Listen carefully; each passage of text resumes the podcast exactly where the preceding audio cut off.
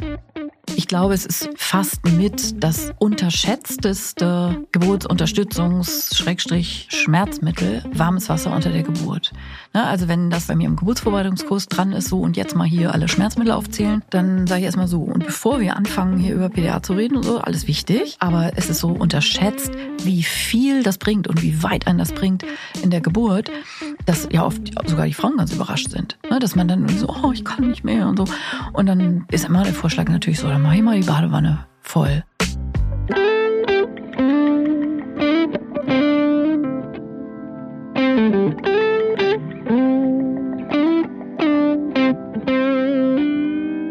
Hallo im Hebammsalon, der Podcast für deine Schwangerschaft und Babyzeit. Evidence-based und entertaining, Hebammen-Nähkästchen und Tacheles. leichte Muse und Deep Talk. Und wir sind Sissy Rasche und Karin Dannhauer.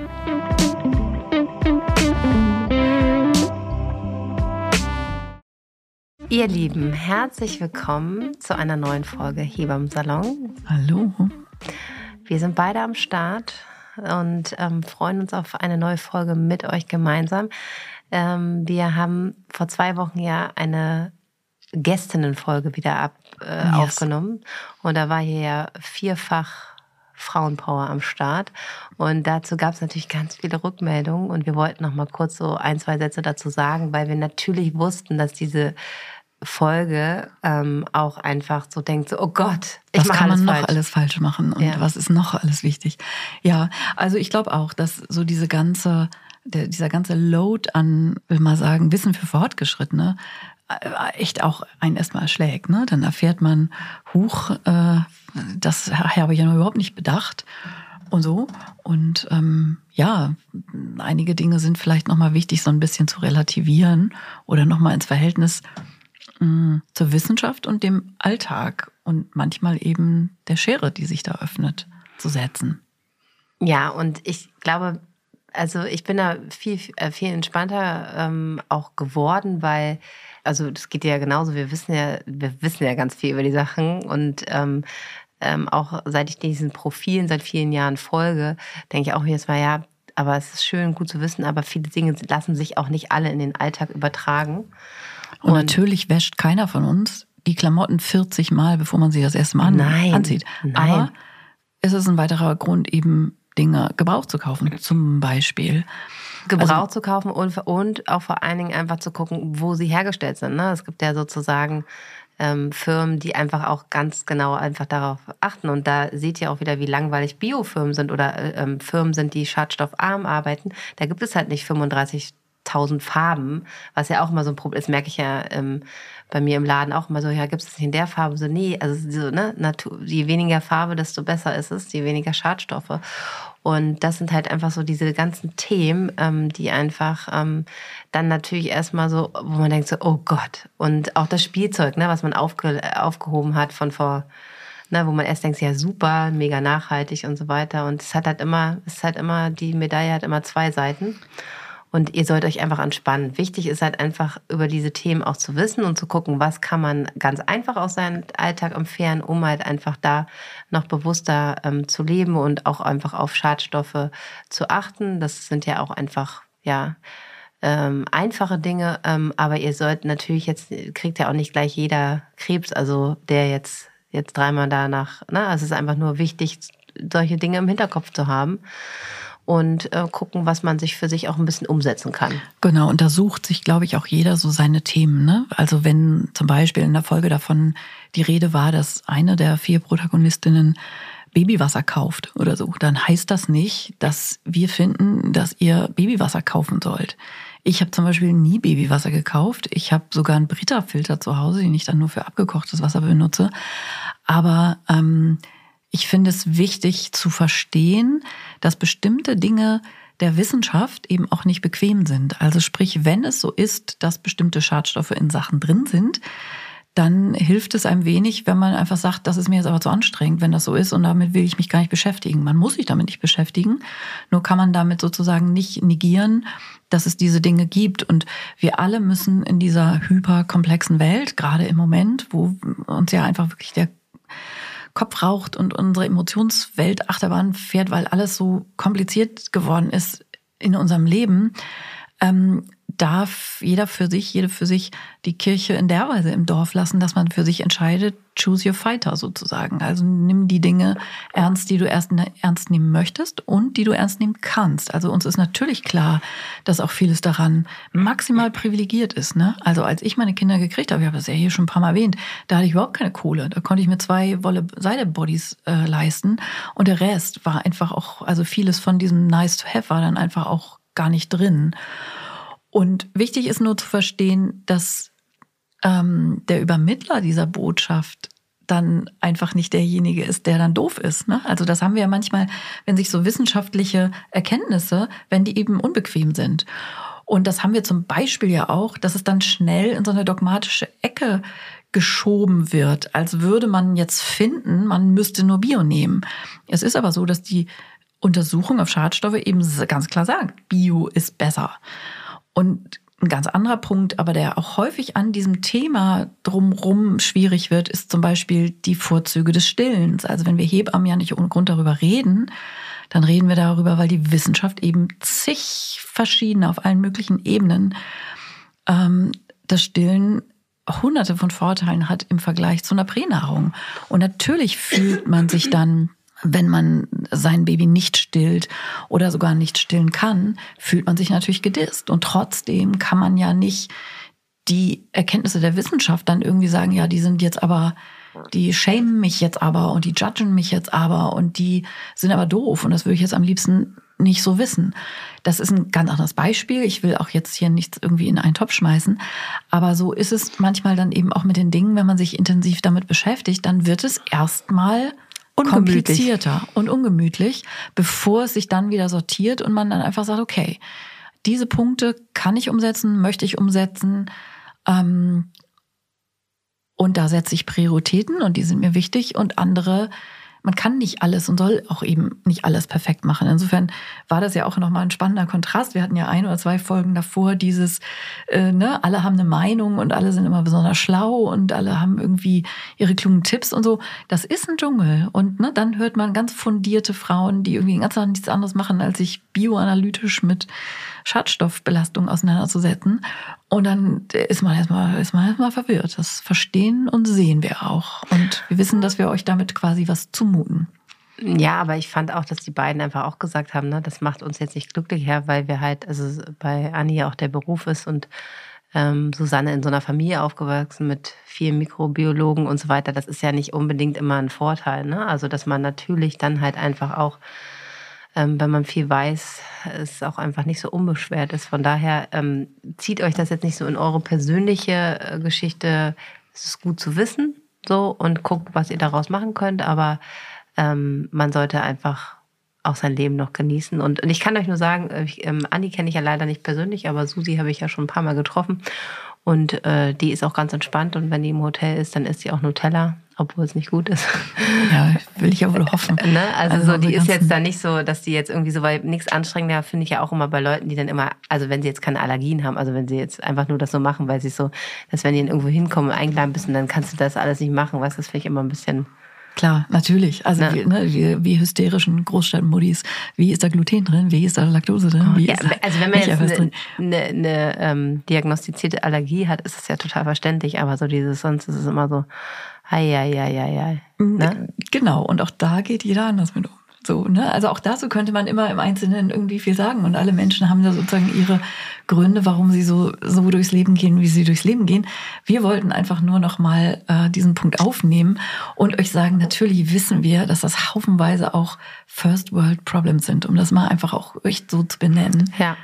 Und ähm, aber eine Frage war ganz, ganz viel ähm, und da haben auch mal nochmal alle ähm, nachgefragt, obwohl ich eigentlich das Gefühl hatte, wir hätten das schon beantwortet. Aber das hat, glaube ich, ganz viele aufgewühlt, ist das mit dem Sterilisieren von Flaschen. Stimmt. Hattest du es auch? Ich hatte genau, wir haben einfach, wir haben, hm, wir haben einfach so im Nebensatz gesagt, ja, Sterilisator braucht man eh nicht. Und es ging da um diese ganze Keimbelastung. Und auch dazu nochmal, also natürlich soll ein Kind Kontakt haben zu gesunden Keimen. Und ich persönlich zum Beispiel. Auf jeden Fall. Ähm, habe auch Holzschneide Bretter und nicht, weil irgendwie Messer stumpf werden oder irgendwas, sondern ähm, weil ich wenig Fleisch esse und jetzt nicht irgendwie jeden Tag da irgendwie Filet drauf schnibbel. Und weil eben es ja darum geht, krankheitserregende Keime sich damit nicht zu belasten. Aber alle Bakterien, die in der Hausflora eben drin vorkommen, die sind ja nicht, die sind ja irgendwie nicht verkehrt. Ne? Mal feucht durchwischen ist keine schlechte Idee, wenn euer Kind irgendwie von morgens bis abends auf dem Küchenfußboden rumkrabbelt, aber eben auch nicht mit Sakrotan alles irgendwie so. Ne? Und das gilt auch für Schneidbretter und das gilt auch für alles andere. Ähm, jetzt im Moment in der Corona-Situation haben ja irgendwie, meinst du, wir kriegen diese Händedesinfektionsmittel noch mal wieder aus dem Leben raus? Vorher, also vor Corona, die Welt, die Zeit, die Zeit vor und die Zeit nach Corona. Ja, Hände waschen mit Happy Birthday. Äh, Happy ja, Birthday. überhaupt Hände waschen, Punkt. So, ne? Ja. Also ähm, natürlich sind wir beide im beruflichen Kontext ähm, sowieso häufig dabei, unsere Hände zu desinfizieren. Aber im häuslichen Umfeld braucht man das natürlich auch weiterhin nicht, wenn nicht gerade jemand von euch eine Rotavirus-Magen-Darm-Infektion hat oder von mir aus auch natürlich äh, eine Corona-Infektion da ist man natürlich mit solchen Krankheitserregern, aber das sind ja Krankheitserreger und eben nicht die typischen Alltagskeime. Die soll euer Kind ja kriegen für seine Darmflora und all das. Aber um die Frage zu beantworten, ihr ja. müsst sozusagen keinen Sterilisator benutzen. Ihr dürft eure Flaschen einfach ganz normal, ne? wir reden hier von gesunden Babys, Neugeborenen, nicht von Kindern, die ähm, Frühgeborene sind oder die vielleicht auch eine, eine Erkrankung mit sich bringen, die einfach immungeschwächt sind, sondern von gesunden Babys, ähm, da könnt ihr das einfach in Geschirrspüler tun, die Flaschen. Und wichtig ist einfach nur darauf zu achten, dass da jetzt nicht das Wasser drin stehen bleibt, ne, sondern dass ihr die so reinstellt, dass das ordentlich durchgespült wird und sauber ist. Ja, finde ich nochmal eine wichtige Klar. Hausfrauentipps auch noch dazu. Und dass ihr die Bürste, wenn ihr Besonders von mir, so die, die super Hausfrau, echt. wenn ihr das eben nicht im Geschirrspüler tut, sondern das per Hand abwascht, dass ihr natürlich eine Bürste, die ihr nur für eure Flaschen nehmt und nicht auch noch für die Blumenvasen, was weiß ich. Also, ne, dass man so, aber das sind ja einfach Sachen, da reicht da gehen wir von aus, dass ihr das. Aber ihr braucht sie danach nicht noch in den Vaporisator oder in den Kochtopf zum genau. Abkochen genau. tun. Gar nicht. Nichts. Auch keine Schnuller, auch keine gar nichts. Ihr solltet nur halt ähm, die Sauger halt so nach zwei Monaten erneuern, weil dann sind sie durch und dann braucht das Baby halt neue. Und wenn ihr eine Glasflasche benutzt, umso besser, die hält ein Leben lang. Die könnt ihr auch noch an das Geschwisterkind sozusagen vererben, bei Plastik natürlich nicht. Aber das nochmal dazu, weil das war wirklich auch wieder so eine ganz oft gestellte Frage bei mir auch im Instagram, weil es so ein Nebensatz war, obwohl ich eigentlich das Gefühl hatte, wir haben den schon öfter hier beantwortet. Aber Bestimmt, aber die Leute hören ja auch nicht alle Folgen hintereinander nee, durch. ihr müsst alle Folgen hören. Ne? Das ist ja Pflicht. Wir Von müssen, vorne bis nach hinten einmal durch, der Reihenfolge. Wir müssen auch nochmal die Tags auf unserer äh, Website www.hebamsalon.de. Da sind ja auch Schlagwörter drin, wenn wir zum Beispiel, so wie jetzt, wo unsere Folge, die äh, sich ja sozusagen nee, auch gar nicht losgegangen ist, die zum Thema Wassergeburt, ich sage das jetzt schon mal, dass man nicht nur zur Wassergeburt was findet, sondern dass wir zum Beispiel als Tag in diese Folge aufnehmen, ähm, Vaporisator oder okay. Abkochding und so. Das müssen wir noch mal ein bisschen perfektionieren. Dann findet ihr nämlich, wenn ihr in die Suchleiste... Müssen wir noch, irgendwann, wenn wir mal Zeit haben. Wenn wir mal Zeit haben. Wenn wir mal Zeit haben. ähm, dass wir das noch so ein bisschen ergänzen, dass ihr dann auch sozusagen die kleinen Side Notes ähm, wiederfindet, wenn ihr das eingebt auf der Website, aber nur. Das geht natürlich nicht bei Spotify und Co., aber auf der Website da gibt es eine Suchfunktion und da könnt ich finde es immer so schön, wie schön du die Website erwähnst. www.hebamsalon.de. ja, ist auch ähm, sozusagen, ähm, Karen hat da ihren persönlichen, sag mal, Coder oder? Ach, mein Patrick. Genau, Ohne den Patrick grüßen wir. Ich so lost. Ja, genau. Und deshalb ähm, grüßen wir ihn ja auch ganz herzlich, der immer so schnell zur Stelle ist, wenn es da Probleme geht. Ähm, du hast gesagt, wir schwimmen heute ein bisschen im Hebammensalon. Genau, planschi, planschi. Oh, wir haben heute ein bisschen Kasper gefrühstückt. Ähm, Thema Wassergeburt. Ja, da können wir beide ein Lied von singen, ne? Und ich sage jetzt nochmal eine Sache, äh, damit ihr jetzt nicht schon alle abschaltet, ne? Am Ende dieser Folge gibt es eine Überraschung. Gibt es eine Überraschung? Keiner ist schwanger. Keiner ist schwanger. Leider keine Schwangerschaftsverkündigung mehr im Hebammsalon. Jedenfalls nicht mit diesen beiden Hebammen, die hier sitzen. Aber eine mega Verkündigung. Mega. Finde ich. Ja, wir, wir wollten es eigentlich schon die letzten Male haben immer vergessen, deshalb haben wir jetzt gesagt, okay, am Anfang kündigen wir es an und dann ähm, wird uns die liebe Bettina, die hier aufpasst, dass wir auch unser Mikro ordentlich benutzen und nicht ähm, Kaffee trinken und rascheln und so. Und schmatzen. Genau, Bettina wird dann sagen, ihr müsst noch was sagen. Und genau, das ihr habt was angekündigt, das Versprechen müsst ihr jetzt einlösen. Keine Babys, keine Häuser, Kaufen wir auch alle gerade Häuser, die sie renovieren. Ähm, haben wir auch nichts, aber vielleicht trotzdem oh. noch was Gutes. Ich bin heute gut drauf, ne? Voll. Ich auch eigentlich. so, Schluss so. mit Albern, äh, zurück zum Thema. Kein Baby, was laut atmet, ne? Also genau. nur ich schnaufe hier und schlucke. Also wir haben heute so super duper Hightech-Mikros und wo wir wirklich ähm, jeden einzelnen hören. Hast du gerade ge geschnallt? Ja, ich habe gerade geschnallt. Mein, mein, eine meiner Tochter, die macht dieses ISMR. Kennst du das? Also diese komischen, oh, diese super mega, diese Geräuschdinger. Also so dieses, was man dann so hört. Also wo man so. Nee, kennst du nicht? Erzähl ich. So, e, egal, aber daran hat mich das jetzt gerade so ein bisschen erinnert. Also diese Qualität der Mikros würde sich exzellent dafür äh, eignen. Machen wir jetzt aber nicht. So, ähm, zum Thema Wassergeburten. Wassergeburt, ja. Da kommen immer wieder auch ja Fragen dazu, wenn man so über Geburt redet und das so erklärt in den einzelnen Phasen und wenn man dann in die Klinik fahren möchte, dass man dann da ankommt und dass da Stunden um Stunden vergehen und was macht man denn in diesen ganzen Stunden? Die erste Empfehlung von uns beiden ist, wenn du, ah, ja. wenn du die Tür Schwelle der Klinik überschreitest. Haben wir auch schon und, ein paar Mal gesagt. Und du richtige Wehen hast. Also nicht, dass sie dich wieder hier nochmal fünfmal im Kreis schicken und so. Also sondern wenn du schon unter. Und die erste Frage sollte dann lauten, ich will eine Wassergeburt. Egal, ob du eigentlich eine geplant hast oder nicht. Genau, ihr wollt euch zumindest ähm, den Kreißsaal sichern, der eine Badewanne hat. Weil das ist immer das Nadelöhr.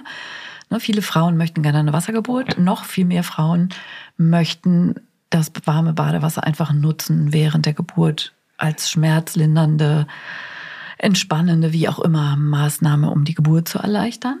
Und das geht natürlich nur, wenn eine Badewanne frei ist. Ja, und, und wie scheiße ist es, dass es 2022 noch nicht in jedem Kreis eine Badewanne gibt. Genau. Das nervt mich so tierisch. Genau, und das ist eben Fakt. Also, ne, wenn ihr in so einem Krankenhaus seid, die haben da, weiß ich nicht, also je nach Größe der Klinik, so zwischen vier und acht Kreissälen oder irgendwie sowas. Und einer eine, eine Badewanne. Badewanne. Eine Badewanne. Oder vielleicht zwei. Höchst und dann noch ein Badezimmer, so irgendwie so ein bisschen. Ja, so ein scheiß Entspannungsbad, so. wo dann da irgendwo auf dem Flur oder an der, also so.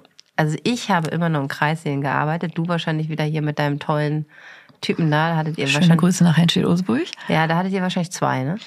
Wir hatten zwei. Ja, mhm. siehst du, ey, Angeber. Drei Kreissäle? Zwei Badewannen. Boah, ey, geile Klinik. Also das ist natürlich, und vor allen Dingen nicht so eine hohe Geburtenrate. Also da. Ja, das, also damals, das ist ja auch schon 15 Jahre her.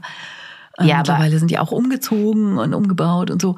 Ähm, aber da, genau, drei Kreissäle, zwei Wassergeburten und 1000 Geburten im Jahr. Und das war schon eine Quote, da konnten wir halt auch viel Wassergeburten machen. Die fanden dann tatsächlich statt, weil das ist ja der Hauptgrund, würde ich mal sagen, warum in den meisten Kliniken das Wassergeburtsthema eher unter ferner Liefen behandelt wird weil einfach zu wenig. Weil es keine Badewannen gibt. Ich habe schon. Da sind. Das ist einfach so, das ähm, ist bei mir auch immer das Problem. Ich rufe an, wenn ich mit einer Frau in die Klinik fahre, in meinem Belegkrankenhaus. Ähm, die sind schon mega genervt von mir immer, weil ich immer nur diesen einen Kreiser haben will, weil ich einfach die Option der Wanne brauche. Und das ist für mich einfach voll wichtig, auch für die Betreuung, um was anbieten zu können und so weiter.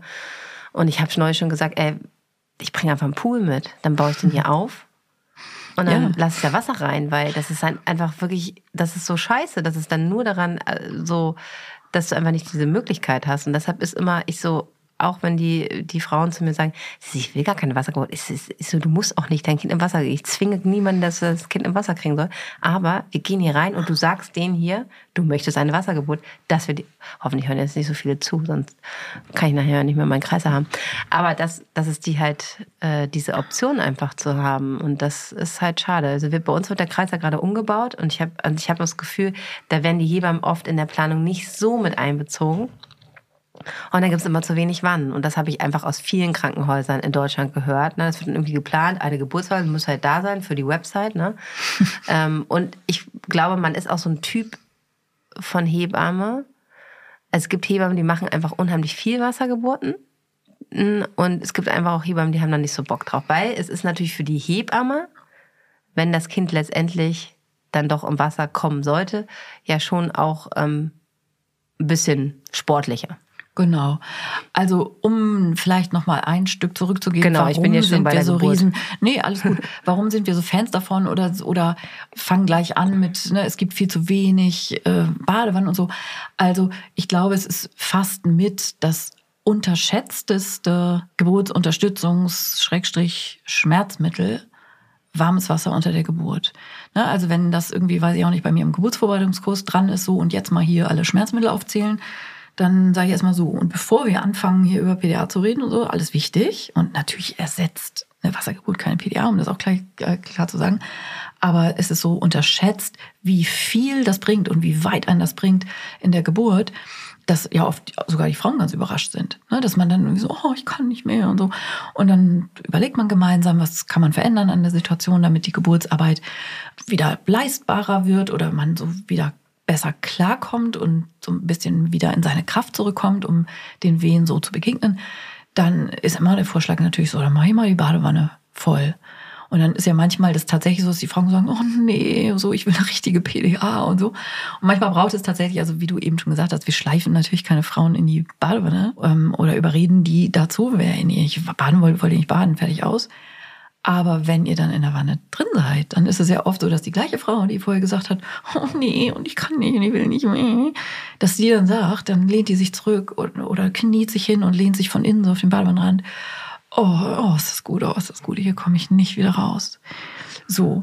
Und es ist einfach enorm potent. So dieses warme Badewasser unter der Geburt, super. Du hast ja auch immer geboren im Wasser, deine Kinder. Ja, ich habe vier Wassergeburten gehabt und ich habe ja bei der letzten Geburt, ähm, da haben wir, glaube ich, schon mal richtig Rabatz gemacht, weil mein Pool ja kaputt gegangen ist. Und ähm, ich natürlich schon fortgeschritten in der Geburt oder es hat einfach rasend schnell dann angefangen und naja, es ist mein viertes Kind, das meistens geht ja dann schnell. Und meine Hebamme zu mir gesagt haben, Sissy, es steht in keinem Verhältnis, dass wir jetzt hier noch einen neuen Pool organisieren. Und ich habe die angeguckt und gesagt, wollt ihr mich ver ich habe verarschen gesagt, ich möchte einen Pool und vorher kriege ich kein Kind, weil meine Badewanne zu Hause ist mini. Also da bin ich halt nicht und ich liebe diese Schwerelosigkeit, also auch so einfach dieses Gewicht, was du ja im Wasser, also deshalb ist ja auch Schwimmen eine ganz tolle Vorbereitung in der Schwangerschaft, also ein Sport. Und sich so leicht zu fühlen und so zu treiben auch. Und wenn du halt so einen Pool hast, ist es ja auch immer ein schöner Hack noch, ähm, dass man sich so ein kleines Schwimmkissen, wo man den Kopf ablegen kann, ne, dass man sich wirklich einfach, je nachdem wie groß der Pool auch ist, dass man sich so schön treiben lassen kann. Und ich habe gesagt, Leute, also there's no way, dass ich in meiner Badewanne, da kann ich meine Beine gar nicht richtig auseinander machen ähm, so kann mich nicht da rumraten. Ja, man kann sich nicht bewegen einfach, ne? Genau, so einer nicht wie so eine Robbe drehen. Wanne.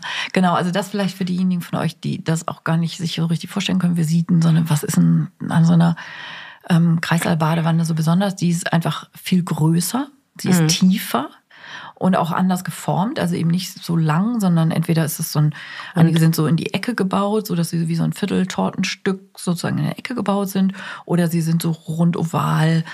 Hm. Ähm, oder so, auch ganz man, rund, gibt's auch. Genau, dass man, und oft sind innen auch so ein paar so Stufen oder so Vorsprünge, so dass man sich da irgendwie die so Beine so ein, draufstellen kann. Dass man die Beine draufstellen kann, wie so ein Gebärhocker unter Wasser sozusagen. Oder wenn man für sehr kleine oder sehr große Frauen, also deshalb finde ich die Ovalen ganz gut, weil die in einer langen Form für die großen Frauen gut sind und die kleinen können, kleineren Frauen, damit ihr einfach nicht den Halt verliert, ne, können dann einfach sozusagen so einmal quer ähm, sich hinsetzen, wenn sie sich hinsetzen wollen und sich mit den Füßen am Badewannenrand abstützen. Also sind oft innen so Vorsprünge und so verschiedene Formen so eingelassen, dass man eben die auch auf unterschiedliche Weise nutzen kann. Also es ist eben nicht so wie eine normale Wanne, dass man da nur drin liegen kann, sondern dass ihr eben auch Ne, gleichzeitig erzählen wir auch immer davon, dass ähm, Mobilität und sich bewegen und verschiedene Positionen ausprobieren eben auch sinnvoll sind. Und die sind alle auch in der Badewanne möglich. Also ihr könnt in der Wanne im Hocken, im Vierfüßler, also kniend und dann eher so auf den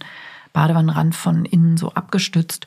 Zwischendurch legt ihr euch mal auf die Seite oder so. Also ne, man kann in verschiedenen Positionen auch im Wasser sein. Und das, was du eben so beschrieben hast, was die großen Wannen eben auch macht, durch die Menge an Wasser ist eben auch mehr physikalische Kräfte da am Start, also der Auftrieb des Wassers. Der ist eben auch enorm hilfreich, dass man sich wirklich so leicht fühlt und dass ja auch das Becken, was ja in seinen knöchernen Bestandteilen sich bewegen soll, selbst wenn man sozusagen liegt in der Wanne, liegt man nicht sozusagen zentnerschwer auf dem Rücken, so, sondern man schwebt im Wasser, so dass das Becken eben auch im Liegen ähm, sich nach hinten Richtung Kreuzbein eben bewegen in den Kreuzbeingelenken und ausdehnen kann. Das ist auch immer noch wichtig. Also auch diese physikalischen Aspekte, die es eben braucht, dass das Baby sich da gut durchs Becken hindurch bewegt und die Flexibilität, die das Becken dafür benötigt, das ist im Wasser eben auch ganz toll. Also es gibt auch unabhängig von dem, was wir so gesagt haben, oh, es fühlt sich gut an und es ist so schön, gibt es auch sozusagen benennbare Dinge, Vorteile mm, für den Geburtsverlauf ähm, im Wasser. Und jetzt unterbrechen wir unseren Hebammensalon kurz für ein bisschen Werbung.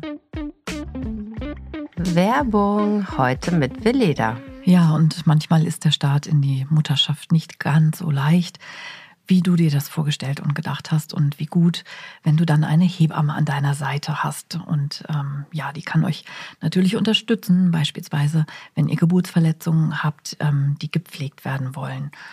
Ja, und da gibt es ja auch ganz unterschiedliche Geburtsverletzungen. Manchmal ist es ja gar nicht immer nur der äh, Dammschnitt, von dem viel gesprochen wird, sondern manchmal sind es eben auch so kleine, eher oberflächliche Verletzungen, auch so an den Labien, den Vulvalippen. Oder Sissi? Ja, genau, so kleinste Verletzungen, die dann aber auch wirklich einfach brennen in den ersten Tagen und da ist es im Wochenbett besonders wichtig, dass die Wunden gepflegt werden. Und zur Unterstützung gibt es halt hochwertige Pflegeessenzen. Ich mache oft, also nicht oft, ich mache eigentlich immer, empfehle ich ähm, Po-Duschen, weil das einfach ähm, total praktisch ist. Und dann kann man einfach da Wasser einfüllen in die Po-Dusche und dann ähm, eine Essenz. Und ähm, das ist einfach erstmal reinigt das und es unterstützt die Wundheilung. Und das ist einfach super angenehm, bei den Geburtsverletzungen, auch gerade wenn der Urin in den ersten Tagen noch so brennt. Ihr müsst euch so vorstellen, dass es so wie so kleinste Schürfungen sind an den Vulvalippen und dann ist es einfach total angenehm, dieses warme Wasser mit dieser Essenz darüber zu spüren und gleichzeitig zu pinkeln. Ähm, genau, man kann auch gut hochwertige Essenzen so verdünnt auf Kompressen auftragen und die dann einfrieren. Und die kann man dann so in den ersten Tagen auf eventuelle Verletzungen im Intimbereich so auflegen. Oder auch ein Sitzbad mit ein paar Tropfen einer Essenz wird in den ersten Tagen nach der Geburt ähm, häufig angewendet und als sehr angenehm empfunden. Und dafür ist es natürlich gut, ein hochwertiges Produkt zu nehmen, wie zum Beispiel die Veleda Calendula Essenz. Die wirkt nämlich antientzündlich und abschwellend, Sie hemmt das Wachstum von Entzündungserregern und fördert einfach den Aufbau der, äh, vom neuen Gewebe. Und dadurch wird natürlich die Wundheilung angeregt und ihr werdet merken, dass es ganz schnell vorbeigeht, dass diese kleinsten Verletzungen sich einfach, die einfach heilen. Und wir setzen euch den Link zum Produkt wie immer auch in unsere Shownotes. Werbung Ende. Und weiter geht's mit dem Hebammensalon. Hast du auch einmal Wasser geboren? Nee, ich habe meine Kinder an Land gekriegt. Ähm, weil meine zweite Geburt ging ja so schnell, da war überhaupt, also so, die ging ja ganz schnell. Ähm, und beim meiner ersten Tochter war ich auch im Wasser. Also ich hatte auch so einen Geburtspool. Das ist ja im Übrigen auch, ne, wenn man zu Hause gebärt oder so. Ähm, also zumindest war das ein Thema bei uns, dass es immer auch um Statik ging. Also ne, man kann nicht einfach mitten in den Raum ähm, unbedingt so ein 500 Liter ähm, Wasserbecken hinstellen. Ich glaube, das ist auch in den Kliniken, zumindest sagen die das dann immer, wenn die da umbauen und sagen, ah, geht nicht, weil irgendwie Wasser zu und Abflüsse und so ist natürlich das eine. Aber einfach auch die äh, die Statik, ne? Dass da irgendwie so ein 700 Kilo Dings mal eben so in der Mitte des Raumes, wenn da kein tragender Balken drunter ist und so. Weiß ich alles nicht, weil ist jetzt mein Mann auch, hat mein Mann auch geprüft, aber ich habe gedacht, also ganz ehrlich, also wenn er in der Mitte des Raums steht, also ich glaube nicht, dass ich bei den ganzen Hausgeburten nicht gemacht habe, dass wir da immer, aber mein Mann hat das auch auf jeden Fall bei der Hausverwaltung bei uns nachgefragt. Erzählt er auch gerne immer, der schmückt sowas dann ja auch mal so aus, so ja, dann habe ich erstmal ne, so viel Wasser. Statiker beauftragt. Genau und hier und ja, so genau, wenn das Ding dann ausläuft und so, so wäre es ja beim letzten Mal was passiert, mhm. wenn nicht mein toller Sohn ähm, so aufmerksam gewesen ist. Der hat das nämlich gleich gemerkt und da waren ja auch schon ein paar Liter drin, ne? Aber ich hatte unter dem Becken so eine Downdecke, das hat, äh, weil ich noch so ein ganz altes Modell habe. Mhm, genau, aber für zu Hause ist es natürlich auch möglich. Ne? Also es gibt die Gebärwanne und wenn du jetzt zum Beispiel dein Kind zu Hause bekommen möchtest, ist es natürlich eine super Option, auf jeden Fall ähm, sich so eine Wanne auszuleihen. Die meisten Hausgeburtshebammen verleihen mhm. auch Wannen, aber es gibt auch ähm, jetzt ganz einfach, wenn man das bei Google eingibt, ähm, Geburtspool ausleihen, dann findet ihr da auf jeden Fall äh, viele Anbieter, finde ich manchmal sogar mittlerweile praktischer und sage das den Frauen auch so, ich habe jetzt eh keinen Pool mehr, meiner ist ja jetzt kaputt, ähm, dass sie das einfach selber dann autark sozusagen ausleihen und man dann gar nicht mit dem ganzen Kram da was zu tun hat, weil das war auch immer noch eine Zeit lang, was wir hier beim dann so ein Geburts, äh, Geburtspool, Pool und dann immer das da hinbringen und so und ähm, was machen wir nicht noch alles für Klar, 32 der Raum ist auch erstmal voll, genau. Ja, also ihr könnt euch für zu Hause einen Pool ausleihen ähm, und dann natürlich habt ihr natürlich diese Option einfach gegeben. Ne? Also müsst ihr dann natürlich nicht äh, euch den teilen oder erkämpfen, sondern ihr habt den einfach da und ihr habt den als Option und ist auf jeden Fall empfehlenswert, wenn ihr eine Hausgeburt plant, weil da natürlich auch die die Dinge begrenzt sind, die man zu Hause machen kann, was jetzt Schmerzmittel angeht. Das haben wir auch in unseren fünf besten Hacks für eine gute Geburt ja auch schon mal gesagt. Ne? Das ist einfach zu Hause hast du deine Hebamme, Massage, ähm, deine gewohnte Umgebung und gegebenenfalls einfach Wasser, um halt mit dem Geburtsschmerz gut klarzukommen. Ja, deshalb solltest du dir auf jeden Fall das gut überlegen, äh, das nicht zu investieren, dieses Geld dir einen Pool auszuleihen. Genau. Und um das nochmal, also weil du hast das eben so angesprochen, als realistische Option für eine Frau in der Klinik ist es tendenziell nicht. Also wenn ihr da, ihr könnt da euer Stillkissen mit hinbringen, aber ihr könnt da nicht euren Pool mitbringen. Sissi, ne? Nee, also ich habe es auch noch, ich habe es auch noch nicht gem äh, gemacht, aber ich habe das schon mal angesprochen und da hat jetzt keiner unbedingt Nein gesagt. Ja, Sissi, du bist aber nicht die Frau, die in die Klinik kommt, sondern du bist eine Beleghebamme, die da irgendwie seit 15 Jahren da irgendwie arbeitet und da die Frauen ran Aber fragen kann man ja mal. Ja, natürlich. Aber ich, so, ich versuche ja dann so ein bisschen so den, den Realitätscheck hier irgendwie zu machen, was wohl passiert, wenn ein Paar in die Klinik kommt. Natürlich kommt es immer sehr auf die Klinik drauf an, wie liberal sozusagen mhm. sind die grundsätzlich drauf. Es gibt ja Kliniken, die sagen, hier, wir machen nur 0815 und ohne venösen Zugang und ohne routinehafte Oxytocin und ohne ZIP und ZAP machen wir das hier alles gar nicht. Ähm, da möchte ich dann sozusagen die Augen der Kollegin sehen, wenn die Leute sagen, so, und wir haben jetzt hier unseren Pool mitgebracht, wo können wir den dann mal aufstellen? Ich glaube, es geht wegen der Hygienemaßnahmen schon da gar nicht. Da rennt man jetzt mit Sicherheit nicht offene Türen ein, sagen wir mal so. Nee, schade. Schade, schade, schade, weil... Ähm, Aber klar, nachfragen kann man natürlich. Nachfragen könnt ihr also wie gesagt, ich habe es auch noch nie gemacht und ich glaube halt auch, dass man Probleme hat mit dem Hygienestandards. Das ist ja alles immer alles, ne? Da muss ja da fünfmal ein Haken hier nochmal gemacht werden und so. Das ist natürlich auch eine andere Situation im Krankenhaus. Du hast einfach Keime dort, die du zu Hause nicht hast. Und da geht es ja nicht nur um dich, sondern auch um Mitarbeiter. Also ja klar, aber ich habe gedacht, das wäre eigentlich auch ganz cool, wenn man sowas anbieten würde, wenn es die Räumlichkeiten, also einfach nur, ne, das ist ja immer das Problem dieses auch mal so, das haben wir aber seit 50 Jahren, machen wir es schon immer so und deshalb machen wir es jetzt auch so. Also so dieses, innovative mal um die Ecke denken, dass es bestimmt eine Lösung geben würde, auch dafür.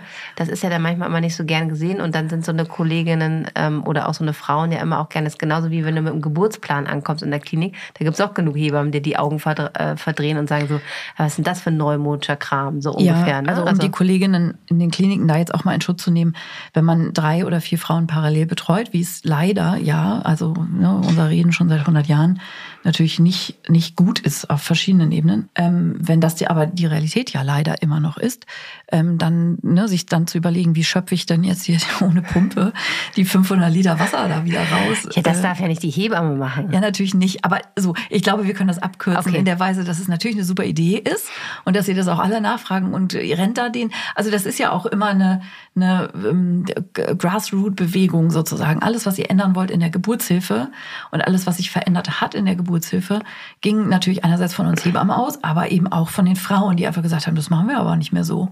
Wir legen uns nicht auf dem Rücken und den, die Beine in den gynäkologischen Beinschalen drin und lassen uns hier einen Dammschnitt verpassen und das Kind wird gleich irgendwie 24 Stunden im Kinderzimmer, also im, im, im Krankenhaus-Kinderzimmer aufbewahrt und darf nicht zu uns und so. Das machen wir einfach nicht mehr mit. So kriegen wir unsere Kinder nicht fertig aus. Ne, damals in 70er, 80er Jahren. Nur so verändern sich ja Dinge. Das heißt, wenn ihr ähm, einfach dann nimmer müde nachfragt, auch von mir aus solche Sachen, die so ein bisschen fancy sind, dann macht das unbedingt. Ne? Ihr helft uns allen damit und helft äh, euch Frauen gegenseitig damit und ähm, helft vielleicht auch natürlich für eure eigene individuelle Geburt. Ohne Fragen kommt man nicht weit. Das müsst ihr im Krankenhaus, da müsst ihr euren Mund aufmachen. So ist das eben. Aber trotzdem, ne, wenn wir jetzt mal Architektinnen werden Klar. würden oh. für Kreissäle und Flausch, äh, so, ne, also so ist es ja auch im Geburtshaus. Also ich glaube, jeder, der vielleicht hier schon mal Kontakt hatte, ähm, der uns zuhört, ähm, Geburtshäuser sind ja auch eine Option nach der Hausgeburt, ähm, haben wir auch schon oft drüber gesprochen, ähm, da findet ihr in jedem Gebärzimmer ähm, auf jeden Fall eine Wanne. Also keiner, der ein Geburtshaus hat, ja. hat nicht, oder, ne, also das ist einfach immer die Möglichkeit. Also das habe ich noch nie gesehen, dass das nicht so ist. Und von daher, wenn, wenn ich jetzt äh, was zu sagen hätte in meinem Haus, dann würde ich sagen, okay, in jedem Kreiser kommt da bitte eine Badewanne hin. Ja. So, ihr merkt, ähm, wir lieben das Wasser ähm, und die Wassergeburt, weil es einfach eine so gute Option ist, für euch durch die Geburt zu kommen. Ob es jetzt auch in der äh, in der Eröffnungsphase ist es einfach ein tolles Tool. Ja. Oft kommt man dann ja noch, noch mal raus und geht dann genau. wieder zurück. Zu, also, ne, also es das heißt jetzt nicht, das ist vielleicht wichtig heute auch noch zu erklären, dass wenn man sich jetzt für eine Wassergeburt entschieden hat, dass ihr jetzt ähm, 20 Stunden im Wasser sein will, das ist auf jeden Fall äh, nicht der Plan. Ähm, es gibt halt einfach, man kann zu Beginn gehen, dann geht man nochmal raus und viele Frauen gehen dann auch einfach erst zum Schluss erstmal wieder ins, ins Wasser. Ne? Also das ist ja auch ja. eine Option, wo man denkt, so, okay, jetzt kommt auf jeden Fall in der nächsten äh, Zeit das Kind und dann gehen sie ganz bewusst wieder ins Wasser, um das Kind im Wasser zu bekommen, weil das warme Wasser ja natürlich nicht nur gut ist für euch, sondern natürlich auch für euer Gewebe.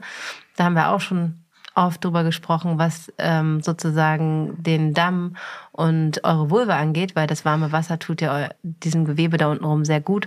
Und man hat auch einfach gesehen, dass äh, Wassergeburten oft einfach weniger Geburtsverletzungen haben. Mhm. Und das ist natürlich einfach ein ganz ganz wichtiger Punkt. Ähm, und ähm, dass es einfach so alles so schön weich und gedehnt ist und das Kind dann halt einfach im Wasser kommen kann. Ja, weniger Geburtsverletzungen ist auf jeden Fall äh, ein Punkt. Also wenn man jetzt sozusagen nochmal benennbare Vorteile, außer jetzt dem Wellnessfaktor oder sowas, ähm, Dings, ist, ist wirklich ähm, signifikant weniger Geburtsverletzungen. auch signifikant weniger ähm, Dammschnitte. Also man kann natürlich, also ja auch immer so Fragen, kann man denn da über einen Dammschnitt machen? Kann man, wenn man einen braucht. Man braucht natürlich selten einen. Ähm, aber man überlegt sich das, selbst wenn man jetzt zu den Kolleginnen Hast du das mal gehört. Gehabt? Nö. Ich habe das noch nie gehabt bei Nö. einer Wassergeburt. Nö. Äh, wenn man, selbst wenn man zu den Kolleginnen gehört, die eher, also man muss ja ehrlicherweise sagen, die Dammschnittquote variiert ja nicht nur von Krankenhaus zu Krankenhaus oder sowas, sondern die variiert ja auch von Kollegin zu Kollegin, mhm. wahrscheinlich noch viel mehr als das andere. Und da gibt's einfach immer noch Kolleginnen, ich verstehe es auch nicht, die dann sagen so, oh, wie, pff, also ich habe aus irgendwelchen Gründen, aber irgendwie mache ich das häufig so. Die überlegt sich das im, im, Wasser natürlich auch dreimal. Also weil, was du eben schon angesprochen hast, auch für die Hebammenkollegin ist so eine Wassergeburt mh, hm, sportlich, hast du, glaube ich, das genannt. Sport. Ne? Man ist dann schon, also wenn man überhaupt diesen klassischen sogenannten Dammschutz dann machen will, macht man was. Also ich mache im Wasser jedenfalls häufig nicht. Ähm, aber dann ist man ja schon bis zur Schulter fast mit im Wasser drin. Und das ist auch nicht jeder Frau's Sache. Und man hängt da schon ziemlich über dem Badewannenrand und so. Deshalb war es zum Beispiel auch bei uns an der Klinik eine Voraussetzung, dass die Frau ähm, Hepatitis B negativ und HIV negativ ist. So, also es gibt schon auch so so einen Katalog an Indikationen und Kontraindikationen, der variiert von Klinik zu Klinik, wann euch erlaubt oder nicht erlaubt ist. Ähm, um einfach Wasser die Hebamme da auch zu schützen, das ist natürlich. Total klar, ne? weil einem läuft natürlich das Badewasser ja, ob mit dann Handschuhe, Körperflüssigkeiten in die, in die Handschuhe rein. So, ne? Und man hat natürlich nicht, also gibt's ja von der Berufsgenossenschaft, ne? wie schützen sich bei einer Wassergeburt, hast du das Plakat mal gesehen? Yes. so, ne? Mit Schutzbrille und Gummistiefel, also sowieso ähm, hier so, so Anglerhosen. und dann so, ne? diese Handschuhe gibt's natürlich auch in verschiedenen Fachbereichen der Chirurgie, äh, echt bis hoch zur Schulter und so. Natürlich hat man das nicht an, sondern ist dann halt selber nass und muss sich dann nachher erstmal duschen und umziehen. Und das ist natürlich nicht jeder Kollegin, Kolleginnen Sache sozusagen. Also, dass man dann irgendwie sagt, hey, ne, die Kollegin mit schon zwei Bandscheibenvorfällen, drei Jahre vor Rente, die ist wahrscheinlich eher nicht so begeistert, wenn sie auf einem harten Kachelfußboden neben euch da stundenlang in der Wanne rumkniet. Und die findet dann vielleicht auch Gründe, warum euer Baby jetzt nicht so im Wasser geboren werden sollte, weil keine Ahnung, dann, ach ja, und der Blasensprung ist ja auch schon ein bisschen her und das Fruchtwasser war ein bisschen grün und nee, das geht jetzt nicht oder so. Also, ne, muss man auch, auch hier so ein bisschen Real Talk also die Kontraindikation bei einer Wassergeburt gibt es, aber sie sind auch den, wie immer so ein dehnbarer Begriff. Und es steht und fällt eher damit, hat man Bock auf Wassergeburten oder nicht so, oder lässt es auch vor allen Dingen die Betreuungssituation zu. Ne, wenn ich drei oder vier Frauen gleichzeitig betreue und zwei davon haben wackeliges CDG und im dritten Kreis da kommt das Kind jetzt gleich, dann kann ich nicht eine erstgebärende Frau in der fortgeschrittenen Öffnungsphase da irgendwie mal zwei Stunden alleine im Badewasser rumdümpeln lassen oder sowas. Stümpeln. Ne, also wir beide ne, als Beleghebammen hatten ja da einfach die Luxussituation, dass wir einfach ne, das in dieser 1 zu 1 Betreuung dann auch gut begleiten können. Ne? Also das macht schon auch was auf. Mitschwimmen. Fallen dir noch andere Kontraindikationen ein? Ähm, also Kontraindikationen sind ja, ähm, das ist ja auch von Haus zu Haus mhm. auch wieder alles sehr individuell. Ähm, da gibt es halt strengere Häuser und ähm, weniger strenge oder die einfach schon ein bisschen fortschrittlicher da sind. Ne? Aber es ist natürlich so, wenn du jetzt zum Beispiel, ein Wassergebot ist einfach auch doof, wenn du tausend Zugänge hast. Ne? Ja. Also wenn du dann da, wenn du eine PDA hast, dann geht es auch schon mal nicht. Also ja. Obwohl ich glaube auch, dass das bei einigen Häusern gibt. Ne? Also ich weiß in Bensberg, damals war das ja sozusagen die sagenumwobene Hebammenschule in, in der Nähe von Köln, Bensberg. Mhm. Die haben Wassergeburten mit PDA gemacht, aber es ist eine absolute Ausnahme. Eher wegen Infektionsrisiko an der Einstichstelle und auch wegen der Mobilität und der Kreislaufrelevanz. Ne? Genau, also man also muss im Wasser immer auch die Frauen muss dann sagen können, so, jetzt kommst du raus aus der Wanne und dann kommst du raus und nicht eine Frau, die eigentlich gar nicht selber aufstehen kann, das ist dann manchmal zu wackelig. Also bei mir geht das halt nicht. Also ja, in dem Haus, genau, wo ich arbeite. geht es nicht. So, ne, aber ich wollte jetzt nicht, dann sagt wieder einer, ah, ich habe es aber gehabt und so, klar. Mhm. Aber es ist natürlich auch eine andere Sache, wenn du halt, ähm, wie gesagt, es kann ja auch sein, dass du generell dein Blutdruck kontrolliert werden muss. Mhm. Ne? Wenn du da eine schnelle Infusion, mhm. Zugänge mit einer Infusion ist es gar kein Problem, auch im Wasser das äh, zu machen. Aber ähm, wie gesagt, mit der Einstellstelle der PDA ist es auch einfach, muss man, ist ja generell schon eine Infektionsgefahr. Ähm, ich hatte das ja letztes Jahr auch zum ersten Mal, dass ich eine Gehirnhautentzündung bei einer Frau entwickelt hatte durch die Einstichstelle der PDA. Ne? Mhm. Das ist die seltenste Nebenwirkung. Die haben mich auch alle angeguckt wie ein Auto, als wir da ankamen und so weiter. Und ähm, habe ich, glaube ich, auch schon öfter mal erwähnt. Aber es, und das ist natürlich, wenn da Wasser schwimmt, ne? Also je nachdem auch, muss man ja auch ganz ehrlich sagen, auch der Abfluss, also du kriegst ja nichts 100% steril. So. Ja. Und deshalb sollte man dann natürlich jetzt nicht irgendwie eine Einstichstelle im Rücken haben. Ähm, also PDA und ähm, Fruchtwasser ist auch ähm, ähm, eine ganz wichtige ähm, Blasen, also Blasensprung ist nochmal eine wichtige Sache, weil das auch ganz viele, gerade größere Häuser nicht so gerne sehen, wenn der ähm, der Blasensprung länger als 12 bis 18 Stunden her ist, ne, wenn man da jetzt angetuckert kommt nach 24 Stunden Blasensprung her, dann werden die jetzt die Ärzte nicht äh, schreiben, juhu, dass wir dann noch eine Wassergeburt machen. Ne? Mhm. Also ist auch unterschiedlich. Ja. Können wir jetzt hier nicht festlegen. Ja. Gibt Häuser, sind da ganz entspannt, andere, die finden das halt ähm, nicht so gut. Genau, auch Opiatgabe ist in einigen Häusern auch eine Kontraindikation. Da geht es weniger um die Frauen, sondern um die Babys. Also man benutzt heutzutage ja sowieso nur Opiate, die das Kind nicht, wie wir das nennen, atemdepressiv machen, wenn die dann rauskommen und noch mit einem Restüberhang sozusagen klarkommen, dass die sozusagen schlapp und narkotisiert von dem Opiat äh, geboren werden, sondern eben gleich alle Reflexe ähm, stimmen sollen. Und deshalb war es bei uns zum Beispiel in der Klinik so, Opiate war auch nicht mit Badewanne. Außer wenn es jetzt vor acht Stunden war oder so. Aber und ganz wichtiger Punkt ist natürlich auch immer, ähm, es müssen natürlich die Herztöne eures Babys ja. ähm, unauffällig sein, weil sonst hat man einen auch nicht gerne im Wasser, wenn man dann einfach schnell handeln muss. Also ist das äh, CTG suspekt. Also das heißt, über immer mal wieder gibt es Stellen, wo es vielleicht, äh, wo man immer denkt, so, was ist da? Dass man das einfach ein bisschen Auge drauf haben sollte. Dann ist natürlich ähm, ähm, weder die Hebamme noch der Arzt daran interessiert, euch da außer Wanne zu ziehen, wenn man doch ähm, schnell irgendwelche Handlungen machen muss. Das sollte also ein äh, gutes ähm, CTG, also die Überwachung der kindlichen Herztöne, sollte unauffällig sein. Das ist auch immer noch so ein, ja. so ein wichtiger Grund für eine Wassergeburt. Also es sollte im Prinzip alles super sein. Also es sollte die Spontangeburt sozusagen das sein, was man äh, vorausschauenderweise ähm, im Blick hat. Ne? Dass es der Mutter gut geht, dass sie nicht beeinträchtigt ist und dass so wenig Interventionen wie möglich stattgefunden haben im Sinne von PDA und Co und es auch dem Baby gut geht. Genau. Ja. Und was man vielleicht nochmal so ein bisschen so wie das Wasser, also das Wasser darf natürlich nicht zu heiß sein. Ne? Eine, erstens, weil euer Kreislauf halt einfach auch ähm, in den Keller gehen kann. Und auch wenn das Kind in, in, ins Wasser geboren wird, dann darf das natürlich nicht 40 Grad sein, weil ähm, Babys baden so bei 37 Grad. Also das ist halt nicht so eine Badewanne, wie ihr euch sie vorstellt, wenn man sich jetzt so richtig so, also so eine schön heiße. Genau, meistens ist es ja sowieso, also ne, in der frühen Phase der Geburt, wenn die Frauen so frösteln, dann mögen die das ja gerne mal ein paar Grad mehr. Und ja. das also ist auch okay. Ich persönlich, ja, ich, also, ne, ich messe da nicht 37 Grad oder was.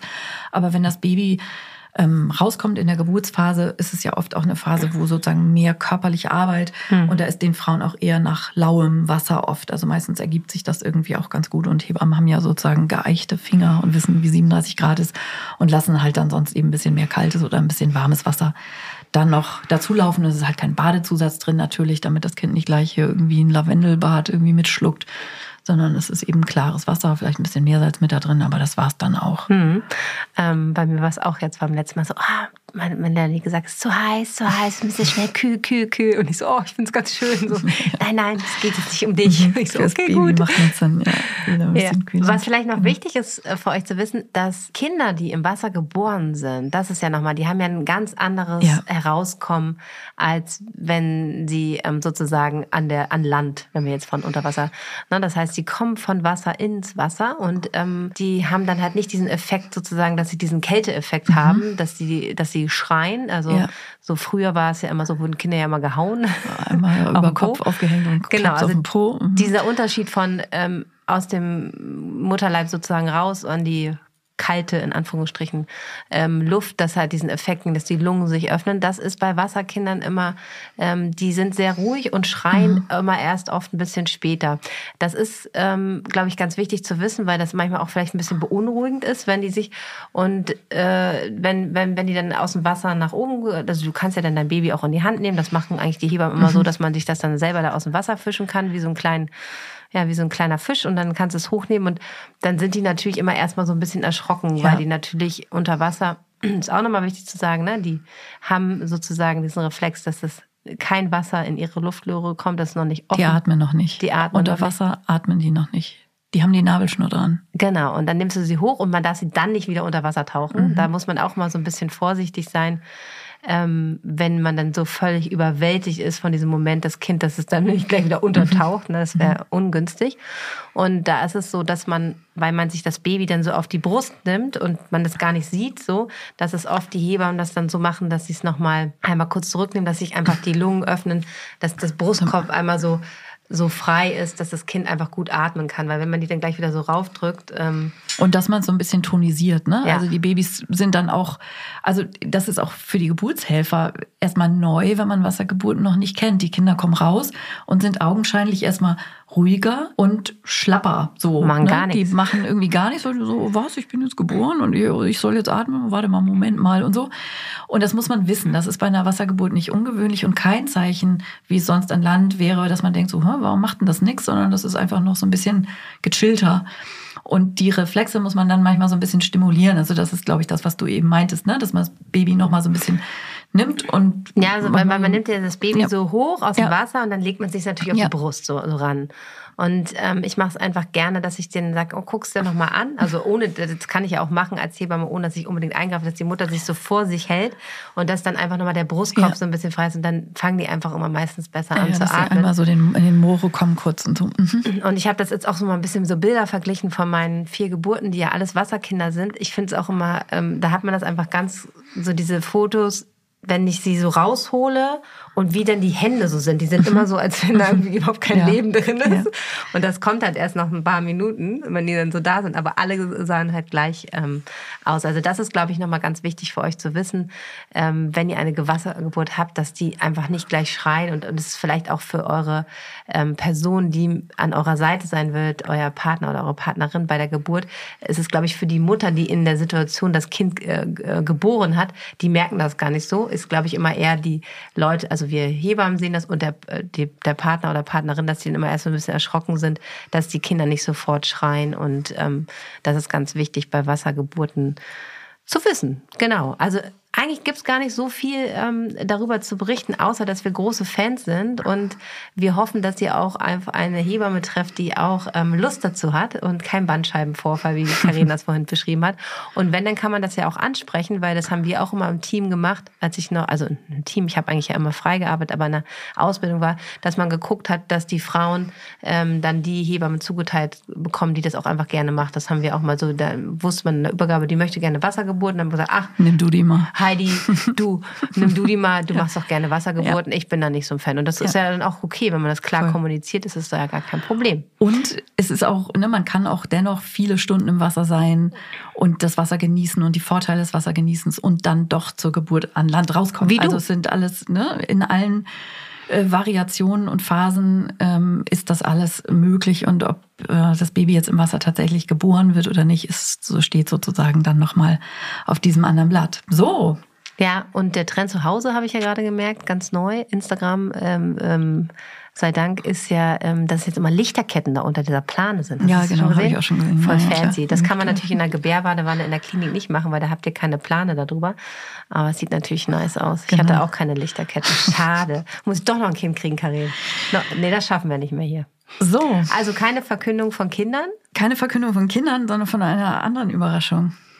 Willst du? Nee, doch schwanger. Nee, du musst das machen. Ich kann das nicht. Ich bin ein Nee, bisschen du. auf. Nein, du, nein, du. Bin, Also, ähm, Du findest die richtigen Worte. Ich bin, ähm, du findest die besseren Worte. wir haben was für die ganz großen Hebammensalon-Fans. Sissi und ich haben ein Buch geschrieben. Wir haben ein Buch gemacht zum Hebammensalon und haben eure Lieblingsfolgen Verschriftlich. verschriftlicht. Irgendwie so. Also es gibt ein Hebammensalon-Buch und ihr könnt es ab sofort... das ist die Überraschung. Bisschen, bisschen Ach so, Applaus okay, hier. jetzt erstmal hier Pause, Pause, Pause. Genau, um es wirken zu lassen. Wir haben ein Buch geschrieben, Sissi. Wow. Ja, und wir wow. haben es sozusagen schon fast fertig. Und Äh, wisst ihr, Leute, wir haben das schönste Cover der Welt. Und für dieses Cover haben wir sehr gekämpft. Genau, oh ja. Oh Gott. Um vielleicht Also, ein paar Insider hier zu erzählen. Wir erzählen auf jeden Fall noch einige Insights, ähm, wenn wir sozusagen ah, Book Release und sowas. Also wir haben noch ein bisschen was vor in nächster Zeit und das spoilern wir dann sozusagen. Aber wir haben das schönste. Bild. Ich wir liebe haben, unser Wir Bild. haben das schönste Cover. Und wer hat's geshootet? Wer hat geshootet? Natürlich Fanny. Fanny. Ein riesiges Danke an dich und äh, wir haben es auch einfach schlau gemacht. Da, ähm, wir haben nur ein bisschen meinen Bauch weggemacht. Ich war natürlich schwanger schon und ähm, das war im August, haben wir das Ja. geshootet und wir waren gleich Feuer und Flamme und vor allen Dingen war es auch ein Bild, was man nicht zusammenschneiden musste. Wir waren beide Genau. on time. ich- Das war eins der ersten drei oder Ja. so, so wie das so oft ist. Man shootet da irgendwie so eine Dreiviertelstunde vor sich hin oder noch länger und dann ist es doch das erste Bild. Es ist, Also genau. ihr solltet das Buch jetzt nicht wegen des Bildes kaufen, sondern das Buch hat einfach einen super guten Inhalt und ich glaube einfach, wir haben ein wunderbares ähm, Werk zu Karens ander, anderen Büchern geschaffen, wo wir einfach euch einen tollen Überblick geben über die wichtigsten Themen zur Geburt, äh, zur Schwanger der Reihenfolge, Schwangerschaft, Geburt und Wochenbett. Das, was man auf jeden Fall wissen sollte, kurz und ich will gar, so kurz ist es gar nicht, aber äh, sehr gut zusammengestellt, so dass ihr einfach einen sehr, sehr guten Überblick haben könnt. Und darauf solltet ihr euch freuen mit einem super schönen Cover von uns. Genau, es ist ein kleiner feiner Einstieg und wir haben auch beim Layout durften wir mitreden. Also das ist ja dann das Tolle, wenn man sozusagen schon als Volksautorin gehandelt wird. Wenn man die Bestseller-Autorin als komm mal, komm mal. Pod, doch ist, Wenn man- ist sie als Podcast-Partnerin hat. Äh, wenn man, ähm, wenn der Verlag weiß, so ganz doof wird das nicht, was die da so machen, dann darf man natürlich ein bisschen mehr mitreden. Und ich durfte äh, meine ähm, unglaublich gute Freundin Tanja mit ins Boot holen, die das Layout gemacht hat. Und die hat das so ein bisschen luftiger gestaltet. Und wir haben uns gedacht, weil ihr ja auch immer so viele Sachen so nachfragt und dann kommen irgendwelche Infos zu anderen Themen noch mal in der Folge danach oder davor und so dass ihr euch einen Stift nehmen könnt und auch in das Buch reinschreibt. Also wie euer persönlicher Geburts Guide. äh, Guide, Brief, ähm, Plan oder sowas, wo ihr euch einfach auch noch Notizen reinschreiben könnt und es sozusagen benutzt als Journal für euch. Ähm, genau. Und ja, und für Autogramm von uns. Also wollte ich Genau. schon mal es gibt natürlich auch, wir, wie gesagt, es gibt eine Book Release, von der wir noch erzählen werden, wenn das alles spruchreif ist. Und ihr könnt es vor allen Dingen jetzt schon bestellen. Und da vielleicht ein ganz kurzer Schlenker, wie das so ist als Autorin. Ne? Also man muss ja das, was wir jetzt hier machen, nämlich ein bisschen Promo, das muss man ja machen, sonst versandet so ein Buch ja. Und man muss vor allen Dingen dafür sorgen, dass es schon im Vorverkauf ähm, genug Leute, dass, dass sie das interessieren. Deshalb ist der Vorverkauf immer super wichtig. Und leider werden 40 Prozent oder so aller Sachbücher ja bei Amazon verkauft. Ihr sollt das natürlich in euren Buchläden irgendwie vorbestellen. Aber wenn ihr es bei Amazon kauft, dann ähm, hilft uns das auch, weil Amazon so eine- einen eigenen Algorithmus hat und ohne Amazon kann leider kein Autor, keine Autorin erfolgreich Bücher verkaufen. So scheiße, wie wir das nun mal finden. Also wenn ihr jedenfalls im Internet unser Buch sucht, werdet ihr es finden und ihr könnt es vorbestellen. Und ähm, bitte tut das auch.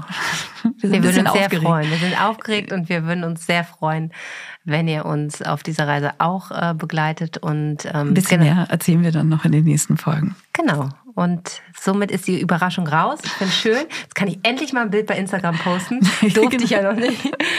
Und ähm, wir wünschen euch eine gute Woche. Und nächste Woche gibt es wieder eine ganz frische, neue, schöne Folge vom Hebammensalon. Genau. Habt eine schöne Zeit. Ciao. Tschüss. Das war der Hebammensalon mit Sissi und Karin. Produktion, Redaktion Julia Knörnschild.